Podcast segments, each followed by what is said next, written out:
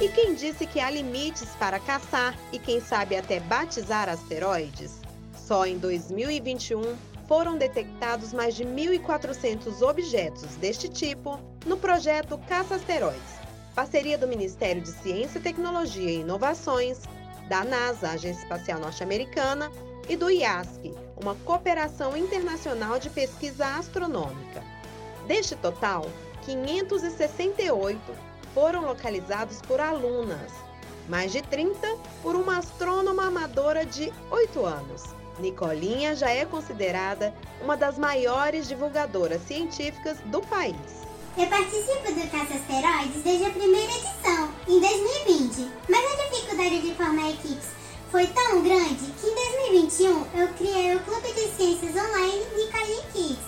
onde eu pude participar com as crianças do meu clube. Eu sou muito grata por todas essas oportunidades, principalmente de poder treinar as crianças do meu clube para participarem do Caça Asteroides. Segundo a coordenadora do Programa de Popularização da Ciência do MCTI, a iniciativa formou em 2021 mais de 700 turmas. E para este ano, a previsão é de mais oportunidades. Nós cons conseguimos aqui, dentro do Ministério, é, disponibilizar 700 equipes. Agora, esse ano, nós vamos para 1.250 equipes. Lembrando que agora uma equipe pode ser uma sala de aula. Então, isso vai crescer muito. Então, serão aí... Muito, é, e qual é o objetivo disso? Por que, que o IASC, junto com o Ministério, junto com o IASC, junto com a NASA, eles trouxeram esse projeto para o Brasil, não só para o Brasil, mas para o mundo todo, porque ele é internacional, né? Nós agora que estamos aqui no Brasil. Mas o objetivo é que sejam detectados asteroides que pode ser um perigo para a Terra. Né? Mas isso ainda não aconteceu no Brasil, mas pode acontecer. Porque eles não têm, assim, não, não quero dizer assim tempo, mas são muitas imagens que você pode fazer análise.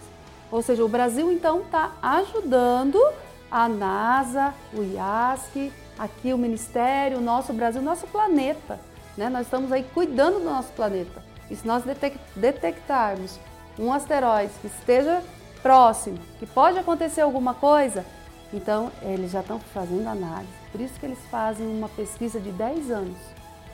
Né? Então, como disse o, um, participante da equipe, né, o Miro, né, ele está ajudando a salvar o planeta Terra. Achei lindo.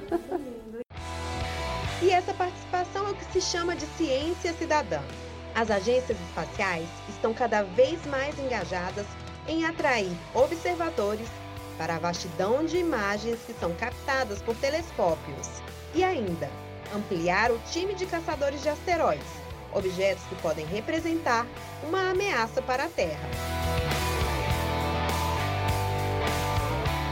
Iniciativa de ciência cidadã e que vai levar a astronomia para dentro de sala de aula é o Imagens do Céu Profundo, que, em colaboração com o Observatório Nacional, capacita professores de todo o país a entender mais sobre o universo para compartilhar o conhecimento com os estudantes. Tudo isso com ferramentas modernas e tecnológicas. O que é muito legal é que os projetos, nós, eles criam um grupo e no grupo eles fazem assim declarações. E já enviaram também muitas imagens, porque algumas, acho que todo o Brasil já eles retornaram né, para a sala de aula. Então eles trabalhando com os alunos, eles colocam num telão a imagem e aí o, a, a coloração dessa imagem, então tem três gráficos, que é o, a cor vermelha, verde e azul.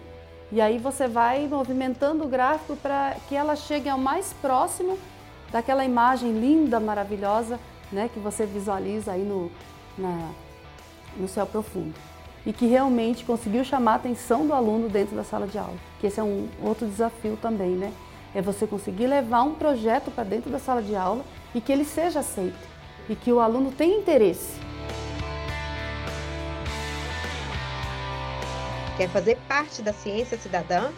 Saiba mais sobre estes projetos nas páginas e redes sociais do MCTI. Da TV Brasil em Brasília, Adriela em Alves.